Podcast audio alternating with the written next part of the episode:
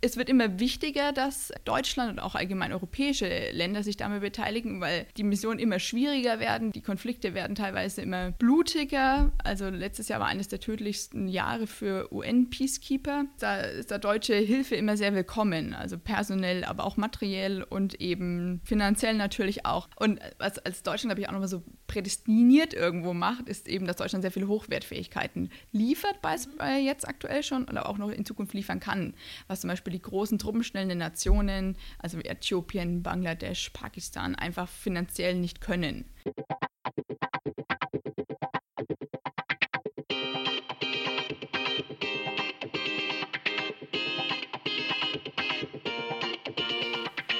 Herzlich willkommen zu Peace by Peace, einem Podcast zur Friedens- und Sicherheitspolitik.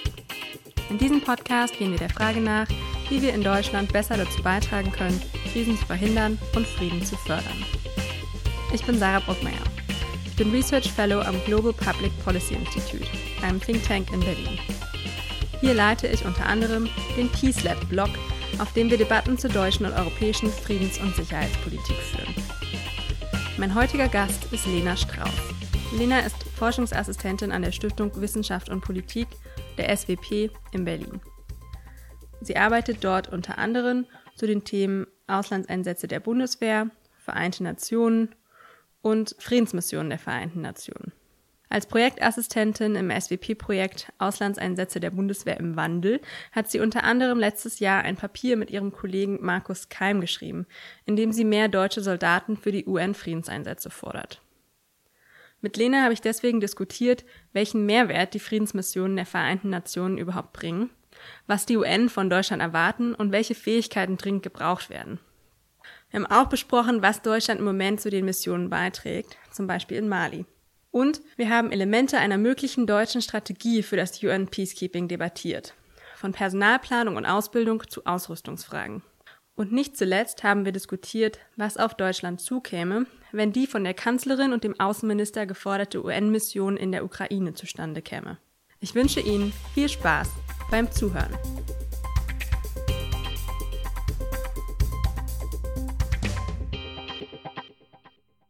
Hallo Lena, willkommen bei Peace by Peace. Hallo Sarah, herzlichen Dank für die Einladung. Vielen Dank, dass du hergekommen bist. Lena, ich wollte anfangen mit der Frage, warum sollten wir uns überhaupt über dieses Thema heute unterhalten? Weil Friedensmissionen der Vereinten Nationen sind in der deutschen Bevölkerung ja insgesamt relativ wenig bekannt. Und wenn sie mal in die Nachrichten kommen, dann meistens wegen schlechter Nachrichten, wegen Missbrauchsfällen zum Beispiel. Und auch innerhalb der Bundeswehr werden die Missionen der EU oder der NATO meistens als deutlich hochwertiger angesehen als die UN-Missionen. Wie siehst du das? Warum brauchen wir die UN-Mission überhaupt und welchen Mehrwert können sie leisten? Also ich glaube, dass UN-Missionen ein unglaublich faszinierendes Instrument sind, der Krisenlösung oder des, des, Krisenmanagements, weil sie einfach einen sehr, sehr großen eben Mehrwert leisten, weil sie zum einen sehr großes langfristiges Engagement bieten können, also nicht über Wochen oder Monate hinweg, sondern über Jahre, teilweise sogar Jahrzehnte hinweg. Dann stellen UN-Missionen immer sehr umfassende Kapazitäten, das heißt nicht nur militärisches Personal, also die klassischen Soldaten und so, sondern auch zivile Berater, Wahlhelfer und so weiter. Und natürlich auch die polizeiliche Komponente, also wirklich, dass Polizisten teilweise ganze sogenannte Form Police Units, also ganze Einheiten eben in das Einsatzland gehen praktisch und da ihren Dienst verrichten. Und man will sich um die Menschen vor Ort kümmern, aber auch eben um die Konfliktparteien und äh, auf allen, auf nationaler und auch auf regionaler Ebene da eben was bewegen. Und ich glaube, das Faszinierendste mit, oder was mich zumindest an UN-Missionen immer sehr fasziniert, dass eben die Prinzipien des Peacekeepings, also zum einen, dass eben der Konsens des Einsatzlandes immer gegeben sein muss, also das Land, das dann sozusagen die UN-Mission beherbergt. Gleichzeitig, dass die Blauhelme, also die UN-Peacekeepers, unparteilich sind. Das heißt, sie sind keine Konfliktpartei und verhalten sich neutral. Ein weiteres sehr wichtiges Prinzip äh, ist der ich, Gewaltverzicht oder dass man auf Gewaltanwendung eben verzichtet. Und das aber mit den Ausnahmen, dass die Blauhelme sich selbst verteidigen dürfen, wenn sie angegriffen werden und gleichzeitig das Mandat, also in Verteidigung des Mandats. Also ein Beispiel wäre da zum Beispiel der Schutz der Zivilbevölkerung. Das heißt, wird, ist, ist ein Blauhelm vor Ort, darf der das Kind oder den Zivilisten neben sich mit Waffengewalt eben beschützen. Und was ich glaube, UN-Missionen auch auf lange Sicht so stark macht, im Gegensatz zu EU- und NATO-Missionen, ist eben, dass das ein ganz eine Weltunternehmen so, sozusagen ist, weil die UN eine Weltorganisation ist und es immer eine Vielzahl an, an Ländern beteiligt sind, sei es personell, materiell, eben auch finanziell. Also so diese ganze Idee eben des Birding Sharing wird da auch nochmal wieder gespiegelt, was eben auch dazu beiträgt, dass so eine Mission nicht nach Wochen oder Monaten pleite ist, sondern einfach das sehr, sehr lange durchhalten kann. Mhm. Okay, also im Gegensatz zu anderen langfristigeres Engagement und umfassender zivil-militärische Komponenten kombiniert. Diese Peacekeeping-Prinzipien hast du genannt mhm. von Konsens und Unparteilichkeit, Überparteilichkeit. Da hat sich aber doch schon auch in den letzten Jahren etwas geändert, oder? Also in den Peacekeeping-Prinzipien, dass ähm also in Bezug auf zum Beispiel Gewaltanwendung, da hat sich zum Beispiel einiges genau. getan. Also weil man eben festgestellt hat, dass jetzt nicht mehr wie in den allerersten Missionen auf Zypern mhm. oder im Nahen Osten oder so, dass man nicht mehr einen Waffenstillstand überwacht hat. Das heißt, es hat einfach nur gereicht, die Präsenz der Peacekeepers, also hatten da schon mit so genug Autorität sozusagen ausgestrahlt um das zu überwachen, um da eine Trennung der Konfliktparteien herbeizuführen, sondern dass immer mehr Missionen in immer noch andauernde Konflikte eingesetzt wurden, wo im Prinzip noch scharf geschossen wurde und kein Waffenstillstandsabkommen getroffen wurde. Und deswegen wurden diese Mandate immer weiter erweitert. Also natürlich in Anlehnung an ähm, Kapitel 7 der UN-Charta. Mhm. Und das eben hat sich da in den letzten Jahren sehr, sehr weit ähm, entwickelt. Also ein Höhepunkt war sicherlich die Force Intervention Brigade im Kongo, die wirklich gezielt Jagd auf äh, sogenannte also terroristische Gruppierungen, Rebellengruppen gemacht haben, die eben die Zivilbevölkerung angegriffen haben, aber, aber eben auch die UN-Missionen im Kongo damals. Ja, und viele der UN-Missionen heute sind in Ländern, oder viele der großen UN-Missionen sind in Ländern, in denen der Konflikt noch läuft. Also du hast den Kongo genannt, im Südsudan, Mali. Zentralafrikanische Republik. Ja. Ja, also gut, das vielleicht nur zum, zum Überblick, warum du die für relevant hältst, die, diese Mission und auch was der komparative Vorteil ist dieser Mission im Gegensatz zu vielleicht NATO- oder EU-Missionen. Deswegen würde ich gerne zur Rolle Deutschlands kommen, weil du hast mit deinem Kollegen Markus Keim ein Papier geschrieben vor einem Jahr, in dem ihr fordert, Deutschland sollte sich stärker mit eigenem Personal an Blauhelm-Missionen der Vereinten Nationen beteiligen. Wieso wäre das sinnvoll? Und vielleicht kannst du auch einen kurzen Einblick geben, wie viel beteiligt sich Deutschland denn überhaupt an diesen Missionen? Also einmal ist ja so der Diskurs seit jetzt so knapp vier Jahren, also angefangen mit der Münchner Sicherheitskonferenz 2014, neue Verantwortung, Deutschland will sich mehr beteiligen, will eben da engagierter sein, aber auch gleichzeitig eben mit einem Sitz im Sicherheitsrat als nicht ständiges Mitglied hat man auch mal eine neue Verantwortung, muss sich da auch beweisen und da eben für sich einstehen sozusagen, auch für seine Prinzipien und gleichzeitig aber auch die Wahrnehmung Deutschlands außerhalb. Also Deutschland hat ja immer noch so dieses hohe Ansehen, also in vielen Entwicklungsländern so als Honest Broker, wenig Eigeninteressen, ist ein ehrlicher, guter Vermittler. Gleichzeitig ist der Vorteil bei UN-Missionen, dass sie halt völkerrechtlich legitimiert sind. Das heißt, man hat einerseits eine, eine Resolution des Sicherheitsrates, des obersten Gremium der UN und gleichzeitig eben das Einsatzland, das eine Zustimmung gibt. Also man kann es eigentlich fast nicht besser legitimieren. Und zum anderen ist Deutschland auch teilweise selbst betroffen von den Konfliktauswirkungen. Das ist zwar immer sehr nachrangig und sehr untergeordnet, also man ist da teilweise, sagen wir so, geografisch sehr weit weg, aber so Sachen wie Drogenschmuggel, Menschenhandel, Terrorismus, transnationale organisierte Kriminalität betrifft auch Deutschland und natürlich, was immer wichtig ist, und ich glaube, das wirklich an, an UN-Missionen oder auch an der UN allgemein mit am besten aufhängen kann, so dieses Einstehen für eine regelbasierte internationale Ordnung. Also das Völkerrecht wird da sehr hoch gehalten, die Prinzipien der internationalen Ordnung. Und ähm, UN-Missionen sind finde ich auch immer eine Verkörperung des irgendwo des Multinationalismus sozusagen und teilweise können sie auch eben eine, sind sie eine Verkörperung der Diplomatie, also des Multilateralismus, weil Nationen zusammenkommen und versuchen, einen Konflikt zu befrieden und den Menschen vor Ort zu helfen. Und zum anderen, nochmal um den Bogen wieder zurückzuschlagen zu Deutschland, was kann Deutschland denn leisten, beziehungsweise was äh, hätte denn die UN davon? Also wenn man das mal ein bisschen umdreht, und zwar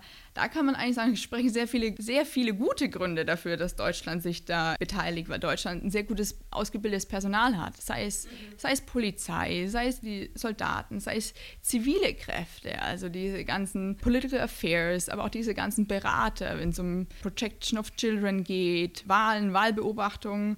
aber auch Zöllner, Bundesgrenzschutz, also alles, was so diese staatlichen, den Sicherheitssektor im Prinzip aufrechterhält in Deutschland.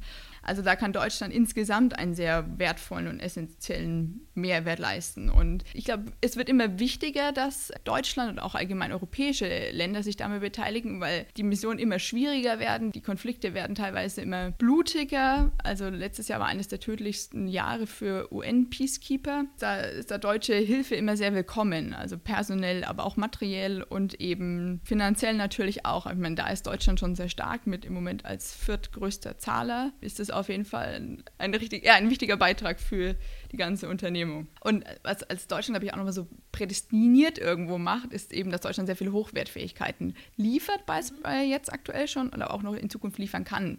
Was zum Beispiel die großen truppenstellenden Nationen, also Äthiopien, Bangladesch, Pakistan, einfach finanziell nicht können. Die haben eher die Manpower, also die Soldaten, haben aber weniger Hochwertfähigkeiten wie beispielsweise eben in Mali jetzt Drohnen, Helikopter, Könntest du noch mal sagen, was für Hochwertfähigkeiten dringend gebraucht werden? Also Drohnen hast du schon erwähnt. Was gibt es noch für Beispiele für die Fähigkeiten, die gerade europäische Länder liefern müssten? Was materiell angeht, sind vor allem Flugkapazitäten, also so die ganzen Transportflugzeuge, Transporthubschrauber. Also im Prinzip, dass die Truppen eingeflogen werden können und das ganze Material und am Ende natürlich auch wieder ausgeflogen werden können. Aber auch während die Mission läuft. Also das zum Beispiel in Mali ist das sehr wichtig, dass da sind die deutschen Tiger machen das beispielsweise, dass sie die Patrouillen am Boden unterstützen, auch beschützen. Das heißt, die sind auch teilweise bewaffnet und haben da immer einen über diesen Teil der Wüste einen sehr großen Überblick. Also das ist zum Beispiel sehr wichtig. Zum anderen, also auch Drohnen, das hatten wir schon gesagt.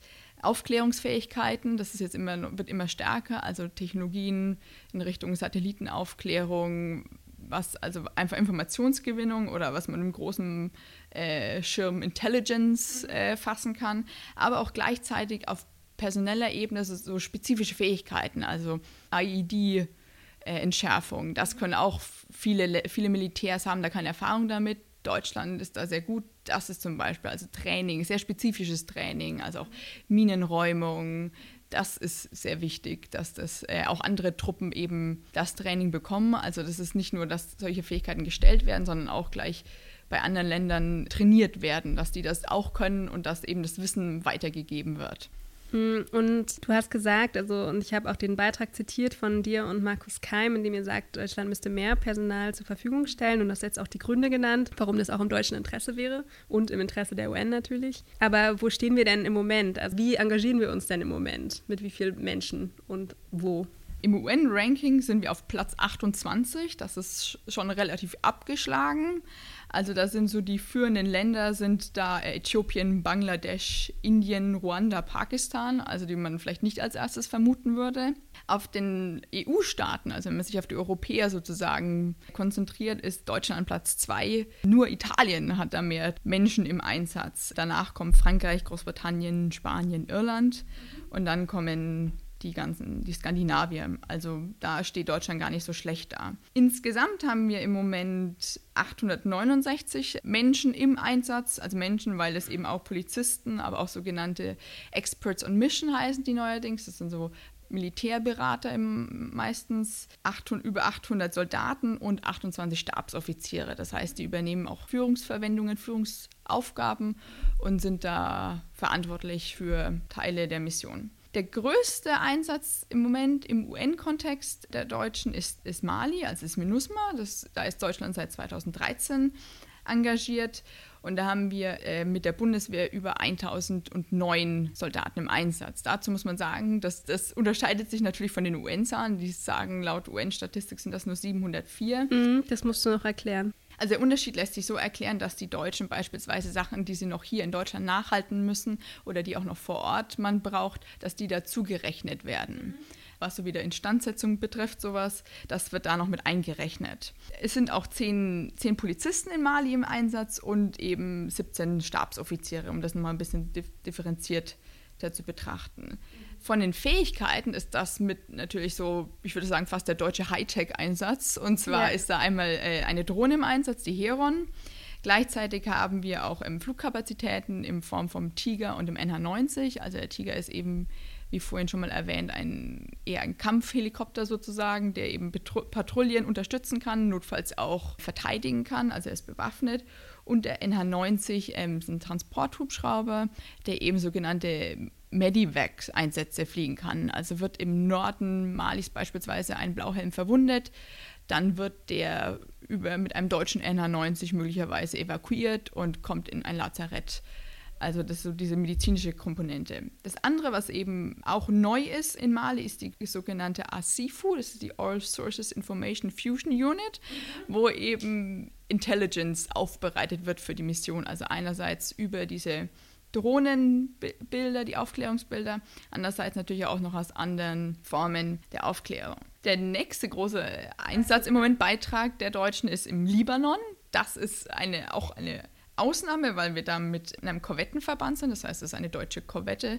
Aktuell ist das, glaube ich, die Magdeburg wenn mich nicht alles täuscht, die vor Ort ist. Die patrouillieren da an der Küste und dieser Einsatz ist schon seit 2006, also sehr, sehr lang vor Ort. Also die deutschen Truppen aktuell mit 122 Soldaten, also ein nicht großer Einsatz, aber auch kein ganz, ganz, ganz kleiner. Genau, dann, wo wir auch noch sind, sind im, im Südsudan, also in UNMIS, seit 2011 mit äh, 16 Soldaten. Das sind ähm, 12 militärische Berater und drei Stabsoffiziere. Dann sind wir auch noch in Sudan, also im Darfur, in UNAMID in der Mission seit 2007 mit fünf ähm, Soldaten und äh, mit sieben Polizisten. Also da sehen wir das erste Mal, dass da auch Polizisten groß im, im Einsatz sind, die außerhalb von MINUSMA sich bewegen. Dann gibt es noch Beiträge in Somalia, in UNSOM, das sind nur drei Polizisten, in MINUST, das ist in Haiti. Seit ähm, Oktober 2017 sind da auch noch zwei Polizisten. In der Westsahara in MINUSO gibt es zwei deutsche militärische Berater. Was man vielleicht da, gibt es auch noch ein anderes deutsches Engagement und zwar Horst Köhler. Ja. Ist da ja Special Envoy des äh, Secretary General, also des Generalsekretärs und versucht da diplomatisch das äh, voranzubringen. Eine ganz, ganz lange Mission äh, ist UNMIG im Kosovo. Da haben wir auch noch zwei Polizisten seit 1999. Also das ist noch ein Überbleibsel aus den 90ern sozusagen.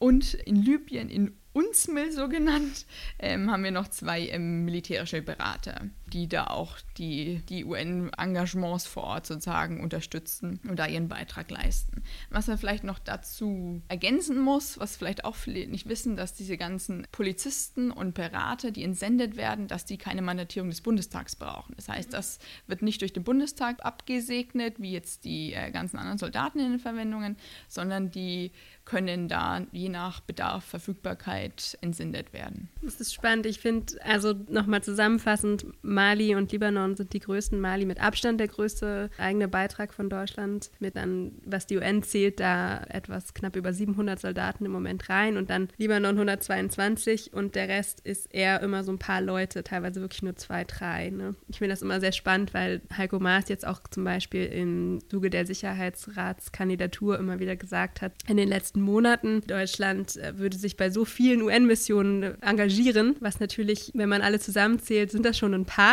aber natürlich sagt er dazu nicht die Zahlen. Also die großen Engagements sind dann in wirklich nur einer Mission, beziehungsweise vielleicht zwei, wenn man den Libanon dazu zählt. Aber gut, ich wollte nochmal zurückkommen auf die Mali-Mission, weil das jetzt schon ein enorm großer Beitrag für Deutschland ist. Also in den, wenn man die, jetzt auf die letzten zehn Jahre guckt, vorher gab es eben nicht diese 700 Leute in einem UN-Einsatz. Was glaubst du, hat Deutschland gelernt? Wir sind jetzt da schon ein paar Jahre engagiert. Was sind da Herausforderungen gewesen an der deutschen Beteiligung an der UN-Mission vor Ort? Also ich glaube eben vor Ort, weil es sehr heiß ist, sehr wüste. Also man, man bewegt sich ja ähm, in Afrika, in Nordafrika oder Nordwestafrika genauer gesagt, dass eben diese klimatischen Bedingungen, also ich glaube, das war was, was für die deutschen Soldaten doch immer noch mal eine Herausforderung war, vor allem was das Material anging. Also da gab es einige Probleme mit den Helikoptern, weil die beispielsweise eben für diese Temperatur nicht ausgestattet waren oder nicht vorbereitet waren. Das war auf jeden Fall, glaube ich, ein großes Problem. Also diese Hitze, aber auch gleichzeitig Sand ist natürlich immer schlecht mit äh, Gerätschaften aber auch gleichzeitig eben diese Infrastruktur war ein sehr großes Problem, weil beispielsweise Straßen kaum Straßen sind im Norden, sondern eher Wege oder Trampelpfade, würden wir vielleicht teilweise sogar sagen. Und eben mit dem, was nochmal zum Material wieder zurückzubinden, ist die Flughäfen, dass die teilweise gar nicht ausgerichtet waren, dass da militärisches Gerät in dem Ausmaß, also die ganzen Transportflugzeuge beispielsweise, landen kann. Dann muss man sich auch natürlich wieder überlegen, okay, wie kriege ich Gerät, Personal von A nach B? Gibt es andere Möglichkeiten? Haben vielleicht andere Nationen Gerätschaften, die dort landen können? Und natürlich, was in solchen Gebieten immer ein Problem ist die Versorgung mit, mit Wasser und Strom, was immer eine Herausforderung ist. Ein bisschen spezifischer für die Mission. Ich glaube, dass das nochmal für viele deutsche Soldaten was Neues war, weil es eben sehr, sehr multinational war und man nichts in den mal, gewohnten, eingeübten, eintrainierten, im Halbschlaf könnenden NATO- und EU-Strukturen waren, sondern UN. Und UN ist meistens etwas chaotisch. Es ist, hat, die Missionen haben immer eine zivile Leitung und keine militärische. Also der letztendlich das Sagen hat, ist ein Zivilist und kein Militär. Was auch ungewohnt ist für deutsche oder NATO-Militärs. Und auch nochmal einen ganz anderen Konfliktkontext. Also wie, was jetzt in den letzten Jahren, aber auch vor allem in den letzten Monaten sehr, sehr viel zugenommen hat, sind die Anschläge von terroristischen und extremistischen Gruppen. Auch gleichzeitig noch mit der Komponente, dass eben IEDs ein Riesenproblem ist und Sprengfallen eben die die Fortbewegung massivst einschränken. Und wenn man das kombiniert mit einer schlechten Infrastruktur, man hat sehr wenige Wege, die sehr, sehr gefährlich sind, erschwert das natürlich erheblich die Arbeit. Was auch ganz spannend ist, eben in dem Kontext mit Zusammenarbeit mit dem Stichpunkt Kooperation mit anderen Missionen und anderen Ländern vor Ort. Also NUSMA hat fast 14.000 Soldaten, 14.000 Personalstärke und es sind um die 60 Nationen. Es ist natürlich ein riesengroßes, multinationales Abenteuer, sage ich jetzt einfach mal, weil natürlich jeder auch ein anderes Verständnis hat. Also man hat klar, man hat in MINUSMA sind sehr, sehr viele europäische Soldaten, das sind äh, über 830, also es ist auch, muss man auch mal sagen, stark, stark europäische UN-Mission sozusagen, also 6% der Truppen sind Europäer, was sehr, sehr selten ist in dem Ausmaß. Und damit, damit mit denen wird das sicherlich laufen, aber so mit Bangladeschis haben ja deutsche Soldaten eher weniger zu tun gehabt oder mit chinesischen. Und das ist, glaube ich, auch nochmal eine Herausforderung für die deutschen Soldaten, sich darauf vielleicht auch einzulassen und voneinander zu lernen, was sicherlich nicht immer einfach ist, aber dennoch, glaube ich, eine Bereicherung ist. Und das ist, was eben so in Missionen ausmachen, dass man mit anderen Nationen zusammenarbeiten muss, mit denen man vielleicht sonst nichts zu tun hat und es trotzdem irgendwie schaffen muss. Was vielleicht noch eine andere Herausforderung ist, auch noch ist für also MINUSMA, für, also für die deutsche Beteiligung an sich als Bundesregierung, als, als Land dahinter steht, ist diese was man vorgefunden hat, dieser politische Prozess, also diese politische Instabilität, die sich ja immer noch nicht wirklich stabilisiert hat, also immer noch diese Nord-Süd-Rivalität, die sich jetzt vom Konflikt her eher wieder ins Zentrum des Landes verlagert hat und dass eben staatliche Funktionen teilweise noch nicht wahrgenommen werden, also dass da auch viele Sachen eben noch nicht so ganz funktionieren, wie sie eben funktionieren sollten, also dass eben das zum einen das Friedensabkommen nicht wirklich umgesetzt wird, da man versucht auf UN-Ebene, aber auch auf äh, regionale Ebene dran zu arbeiten aber auch gleichzeitig immer noch diese permanente Bedrohung hat, eben dieser bewaffnete terroristische Gruppen. Also diese ganze regionale Instabilität, dass eben auch teilweise die Nachbarstaaten wieder eigene Interessen haben, grenzüberschreitende Konflikte wäre da zum Beispiel ein Stichwort und eben auch man noch eine richtig scharfe Mission, sage ich mal, vor Ort hat. Zum einen noch mit der G5 Sahel, wo ähm, Burkina Faso, Mauretanien, Tschad, Niger und Mali selbst beteiligt sind und wirklich gezielt die Al-Qaida-Gruppierungen beispielsweise dort auszuschalten, aber eben auch noch die französische Operation Balkan vor Ort ist. Also wir haben eine Multitude an Akteuren, an Missionen, an Zielen, was das alles nochmal sehr, sehr viel komplexer macht als in anderen Konfliktkontexten. Ja, also enorm schwieriger politischer Prozess und überhaupt noch keine existierende Staatlichkeit in, in Mali an sich, mit der man zusammenarbeiten könnte oder sagen wir mal nicht genügend funktionierende staatliche Institutionen in Mali, mit denen man zusammenarbeiten könnte, aber auch ganz praktische Probleme, Infrastruktur, Kooperation und dann mit über 60 Nationen und einfach mal sich gewöhnen müssen, in einem UN-Kontext und nicht in einem mit zivilen Chefs und nicht in einem NATO-Kontext zu arbeiten. Aber mal angenommen, also ich glaube, es wäre, wir können davon aus, ausgehen, dass Deutschland sein Engagement eher ausbauen als zurückfahren wird in der Zukunft? Oder auf jeden Fall wirkt die Rhetorik jetzt so, zumindest vom Außenminister während der Diskussion um den Sicherheitsratssitz, dass sich Deutschland da jetzt nicht bald zurückziehen wird. Und in den Leitlinien der Bundesregierung äh, zum Thema Krisen verhindern, Konflikte bewältigen, Frieden fördern, hat sie zumindest angekündigt, sie möchte ihre Beteiligung an internationalen Friedensmissionen ausbauen. Das jetzt mal angenommen, was müsste Deutschland denn jetzt machen, um sich darauf vorzubereiten? Werden. Also Markus Keim und du hatten eine deutsche Strategie für die deutsche Beteiligung an Blauhelm-Missionen gefordert. Was müsste denn drinstehen in so einer Strategie, damit wir bereiter sind, an diesen Missionen teilzunehmen? Also ich würde vier große Punkte aufmachen. Personal, also Personalpolitik, was eher sich auf diplomatischer Ebene bewegt, also für die UN, in den verschiedenen Institutionen der UN, also im DPKO, also im Department for Peacekeeping Operations, aber eben auch DPA, also Department for Political Affairs, DFS, Department for Field Services, dass man sich da eben engagiert, dass man da eben auch Deutschland vertreten ist und da eben eine Rolle spielt und dazu beiträgt. Das andere wäre ist natürlich auch das Personal, dass das ausgebildet wird, also dass, sage ich mal, UN-Ausbildung auch Teil ähm, der Offizierslaufbahn wird, dass die deutschen Soldaten das UN, EU und NATO-Prozedere sozusagen gleichgesetzt wird, dass die das auch lernen und eben ein festes Personalkontingent, das immer wirklich feste Zahlen, feste Kapazitäten an Polizisten, an Soldaten, aber eben auch an Beratern zur Verfügung stehen, um entsendet werden zu können und gleichzeitig natürlich auch eine Ausrüstung bereitzustellen, die den Anforderungen gewachsen ist. Also wo man davon ausgeht, dass eben die 60 Grad eventuell dem Gerät nichts ausmachen und es nach wie vor funktioniert und sich nicht nur an mitteleuropäische klimatische Bedingungen ausgesetzt werden kann. Genau, also das ist das, was wir so an Ideen hatten. Das kann man natürlich auch nochmal in zwei verschiedene Sachen aufdröseln. Einmal eben, was braucht denn die UN? Also was, was benötigen sie und was, was können wir denn überhaupt leisten? Hm. Also insgesamt dafür, wenn sich Deutschland jetzt eine Strategie geben würde oder überlegen würde, wie bereiten wir uns darauf vor, dass wir uns zukünftig stärker in diesen Missionen engagieren, was ja, wie gesagt, auch in den Leitlinien steht, dann hast du jetzt gesagt, einmal strategischer Personalpolitik machen und auch Deutsche stärker in diese Führungspositionen bringen in den Vereinten Nationen, die über diese Missionen auch, über die Vorbereitung dieser Missionen mitunter auch entscheiden und die Ausbildung hier verbessern. Da weiß ich zum Beispiel aus eigener Erfahrung, oder ich durfte im letzten Jahr auch in der Generalstabsausbildung einen Kurs geben in einem Seminar, das zwei Wochen gedauert hat in der Führungsakademie. Und dieses UN-Seminar ist das aller, allerletzte Seminar in der gesamten Ausbildung der zwei Jahre Generalstabsausbildung. Also das sieht man vielleicht auch im Moment noch die gewisse Prioritätensetzung.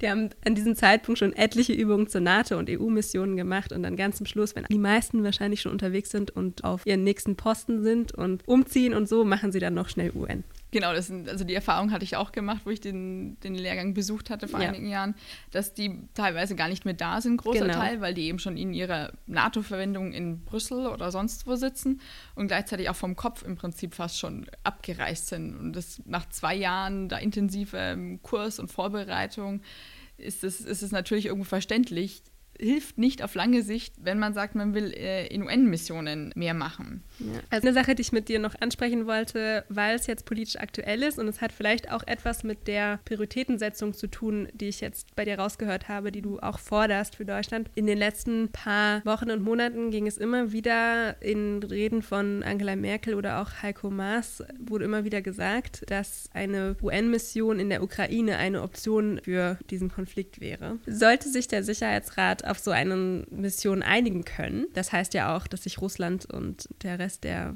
Vetomächte auf eine solche Mission einigen können und dass man da echt was verhandeln muss. Aber sollte das so sein, was glaubst du, wäre die Erwartung an eine deutsche Beteiligung an so einer Mission? Ich glaube, dass Deutschland sich einer sehr großen Erwartungshaltung gegenüber sieht. Also zum einen dann im Sicherheitsrat als nichtständiges Mitglied kann man sich nicht einfach da rausziehen und sagen, das ist nicht unser, also unser, unser Thema was ich auch nicht glaube, dass das passieren wird. Aber sollte dann Mission autorisiert werden, muss Deutschland sich beteiligen. So äh, wirklich substanziell. Da ist natürlich die Frage, was ist substanziell, aber auf jeden Fall mit Militär, mit Polizei, mit Beratern, mit zivilen Kräften, weil wenn Deutschland diesen Anspruch hat, muss es da auch, auch liefern. Also den Anspruch gab es im Weißbuch, den Anspruch gab es in den Krisenleitlinien. Es steht sogar im Koalitionsvertrag drin, dass man sich beteiligen will, stark. Dann muss man da in einem, eine UN-Mission, die dann quasi in, in der geografischen Nachbarschaft stattfindet, muss man sich eben auch beteiligen. Und da, selbst wenn es nicht, also gehen wir mal davon aus, dass eine Mission autorisiert wird, aber beispielsweise keine NATO-Soldaten mit äh, entsendet werden dürfen, also das heißt aus Nicht-NATO-Ländern, Afrika, Asien und so weiter, kann Deutschland trotzdem noch eine wichtige Rolle spielen und zwar auf politischer Ebene. Also, also die politische, diplomatische Dimension bespielt, sage ich mal, und da sich um die Konfliktbeilegung kümmert, weil jede Mission ist nur so gut oder kann nur so erfolgreich sein, wie der politische Prozess, also die politische Ebene läuft. Wenn da auf der politischen Ebene nichts passiert, dann kann eine Mission noch so toll ausgestattet sein, Hightech, High-Glanz-Mission sein, es wird sich nichts ändern, weil die Konflikt, also Konfliktursachen in dem Sinne nicht äh, beigelegt werden. Und da kann zum Beispiel Deutschland, der Ukraine wirklich eine Koordinationsrolle wieder einnehmen, weil Deutschland im Normandin-Format mit den Minsk-Abkommen schon seit Jahren engagiert ist, also damals noch unter Außenminister Steinmeier, aber auch natürlich Angela Merkel mit Russland, mit, mit Wladimir Putin guten Draht hat und eben auch in der OSZE Beobachtermission beteiligt ist. Die EU versucht, Russland da zu einer Lösung zu bewegen und auch die, natürlich die NATO. Also wir haben alle Formate, in denen Deutschland aktiv ist, haben wir äh, in der, in der Ukraine-Krise, sage ich jetzt mal, beteiligt und da muss eine gewisse Anbindung stattfinden, eben an den Prozess. Und die Rolle kann Deutschland übernehmen, ob es jetzt in der Mission selber personell aktiv ist oder nicht. Aber diese Bridging-Function oder diese Brücken, Brückenfunktion. Brückenfunktion, genau, kann Deutschland, glaube ich, ganz gut, ganz gut übernehmen. Und da eben wirklich wie auch öfters schon gesagt wurde, eben da seinen Multilateralismus ausspielen und eben da wirklich diesen Gestaltungsraum im Sicherheitsrat auch ausnutzen. Also das auch schon eventuell bevor die Mission da eben autorisiert wird. Also da kann Deutschland, glaube ich, sehr viel an Glaubwürdigkeit und Verlässlichkeit eben auch ausstrahlen, was, glaube ich, sehr, sehr wichtig ist und eben auch eine Kontinuität nochmal reinbringen, dass eben die, das Engagement in Mali nicht nur so ein Strohfeuer war, sondern eben da das deutsche UN-Engagement eher Richtung Dauerbrenner sich bewegt als, als vorher. Ja. Ich finde das sehr spannend, die potenzielle Mission in der Ukraine, weil das auch so ein bisschen diese Themen zusammenbringt. Viele, wenn wir jetzt in Deutschland über Friedensmissionen diskutieren, dann geht es eben sehr, sehr oft, weil die meisten in Afrika sind, um Konflikte in Afrika, die jetzt nicht auf der tagespolitischen Agenda immer wieder stehen, an der außenpolitischen Agenda, auch von der, sagen wir mal, Strategic Community in Deutschland ist die Ukraine viel, viel präsenter und als Großkonflikt in der Nachbarschaft auch wirklich wichtiger. Aber so eine UN-Mission in der Ukraine würde diese beiden Diskussionsstränge auch ein bisschen stärker zusammenbringen. Vielleicht nochmal zum Abschluss. Ich habe es schon erwähnt, in den Leitlinien kündigt die Bundesregierung an, dass sie, sie strebt eine dauerhaft starke und qualifizierte Unterstützung internationaler Missionen an. Das ist natürlich sehr vage gehalten. Und du hast schon gesagt, du kannst jetzt keine konkreten Zahlen nennen, weil das eben auch vom Bedarf der UN abhängt in den nächsten Jahren. Aber woran könnte man das messen, dass die Bundesregierung das umgesetzt hat in den nächsten Jahren? Oder aus deiner persönlichen Sicht, was müsste geschehen, damit du in fünf Jahren hier sitzt und sagst, die Bundesregierung hat dieses Ziel erreicht? Da ist, glaube ich, so der, was ich so als übergeordnete drei Stichpunkte eben, was ist denn glaubwürdig? Also was kann Deutschland glaubwürdig leisten? Wo ist es auch verlässlich? Also was, was kann Deutschland liefern und die UN wissen, super, das läuft. Da brauchen wir uns keine Gedanken mehr machen. Und Kontinuität, also nicht so eine Eintagsfliege, das haben wir jetzt einmal diese Hochwertfähigkeiten und dann zwei Monate später, weil wir keinen Nachfolger finden für diese Fähigkeit, ist die auf einmal wieder weg und die Mission leidet dann möglicherweise drunter. Und da glaube ich, ist eher so, sollte die Flughöhe der Ambition sollte eher so ein gleichbleibender starker Anteil in allen Bereichen sein. Das ist natürlich sehr ambitioniert und ist sicherlich so auch nicht um, umsetzbar. Da ist aber, glaube ich, eher so ein pragmatischer Ansatz eben wieder wichtig, weil man eben wieder, um das wieder zurückzukoppeln mit den anderen Formaten, da ja auch mit anderen Nationen zusammenarbeiten kann. Also dass man da beispielsweise vielleicht eine Dreierrotation machen kann. Also mit an, zwei anderen Nationen sich abspricht, dass immer bestimmte Flugkapazitäten, wie jetzt teilweise schon passiert in Mali, geliefert werden. Das kann man ja für andere Fähigkeiten genauso schaffen und stellen, was dann wieder eine gewisse Kontinuität eben reinbringt. Und da sollte sich auch Deutschland eben darauf konzentrieren, Lücken, die es im Moment gibt, zu versuchen zu schließen. Also, dass eben die Lücken, die die UN nennt, also sie sagen ja, es wird ja deutlich kommuniziert, immer was fehlt, dass man das versucht zu schließen mit dem, was, mit dem, was man hat und mit dem, was man kann. Das kann nicht und soll nicht der Anspruch sein, extrem viel zu leisten, sondern eben wirklich sehr spezifisch, aber eben auch gleichzeitig sich nicht unbedingt nur auf die Missionsentsendungen zu versteifen, sondern auch eben davor gelagert. Also wirklich andere Länder auszubilden, andere Länder, die vielleicht nicht so hohe militärische Ausbildungsstandards haben, sondern so dieses Enabling, also diese Enabler-Funktion wahrzunehmen, da wirklich in andere Länder zu reisen und Training zu machen. Was stattfindet, sich jetzt schon, auch seitens Deutschland, aber immer, immer mehr und immer weiter gebraucht wird. Weil klar, nur die großen Truppensteller sind eben keine EU, Europäer, NATO-Standardländer. Und da eben auch wiederum eine gleichzeitig eine gewisse Anschlussfähigkeiten von den Fähigkeiten, die man stellt, eben herzustellen. Dass andere Länder das auch aufnehmen können und gleichzeitig so weiterführen können. Aber eben auch perspektivisch, selbst wenn jetzt beispielsweise in Mali jetzt die Flugkapazitäten rausgezogen werden, gleichzeitig die Perspektive sagt, in x Jahren kommen sie wieder, weil wir dann die und die Nation ablösen, die das für uns dazwischen gemacht hat. Und da wirklich ein richtiges, die Amerikaner müssen einfach wirklich strongly committed sein. Mhm. Und das ist eine ambitionierte Forderung.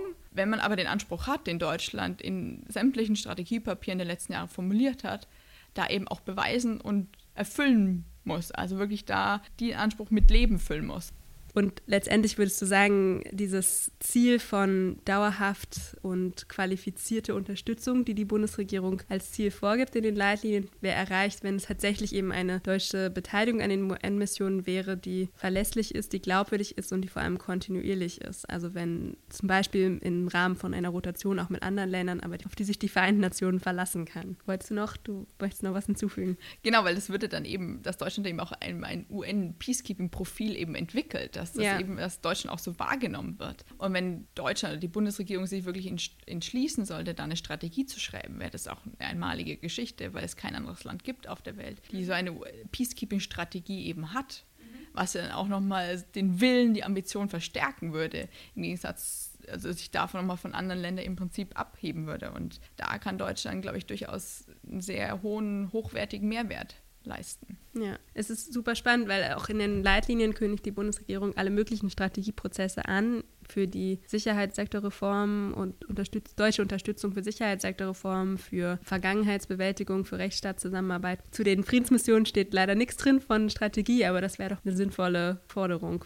Es kann man ja auch beispielsweise eben noch an europäische Sachen noch angliedern. Also was machen denn andere Nationen? Also Frankreich beispielsweise ist in den, war ja in den Ländern sehr aktiv. Da ist sehr viel an Kapazität, an Analysekapazitäten da. Italien ist ein großer Truppensteller. Also da kann man sich vielleicht auch kreativ zu denken ist, vielleicht auch eben eine europäische Planung oder vielleicht sogar eine sehr wilde europäische UN-Peacekeeping-Strategie sich überlegen. Was ist wirklich immer aus Europa, was soll immer entsendet werden und da sich eben auch gegenseitig kompensieren. Da ist natürlich auch wieder die politische, finanzielle Aspekte, die man klären muss, aber es ist, glaube ich, mal ein interessantes und spannendes Gedankenexperiment. Ja, klingt charmant. Also Investitionen nicht nur in eine deutsche Strategie, sondern am besten von Deutschland in eine europäische Strategie, die das vielleicht auch einige Sachen einfacher macht, was die Rotation und sowas angeht, aber wahrscheinlich politisch eben schon nochmal deutlich mehr Investitionen und irgendwie Leadership erfordert. Aber gut, ich finde, das ist ein gutes Ende, unser Call für eine europäische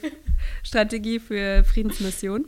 Dann, äh, ich habe sehr viel gelernt, also vielen herzlichen Dank für deine Zeit und auf Wiedersehen, Lena Strauß. Vielen lieben Dank für das Gespräch. Es war wirklich sehr viel Spaß gemacht und äh, war ein sehr, sehr, ein sehr spannendes Format und freue mich. Vielen Dank.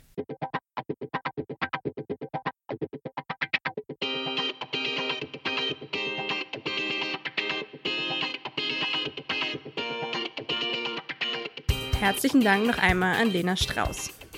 Das war eine weitere Folge von Piece by Piece. Für mehr Informationen zum Nachlesen oder wenn Sie selber beitragen möchten, besuchen Sie auch www.peacelab.blog. Hier finden Sie auch alle weiteren Folgen von Peace by Peace. Folgen Sie auf Twitter at peacelabblog. Da dieser Podcast ein Experiment ist, wie wir detailreiche und fundierte Debatten zu den Instrumenten der Außen-, Sicherheits- und Entwicklungspolitik in Deutschland voranbringen können, ist uns Ihr Feedback besonders wichtig. Schicken Sie uns dieses Feedback zum Podcast gerne direkt an piece by piece at gppi.net. Und damit tschüss und bis zur nächsten Folge.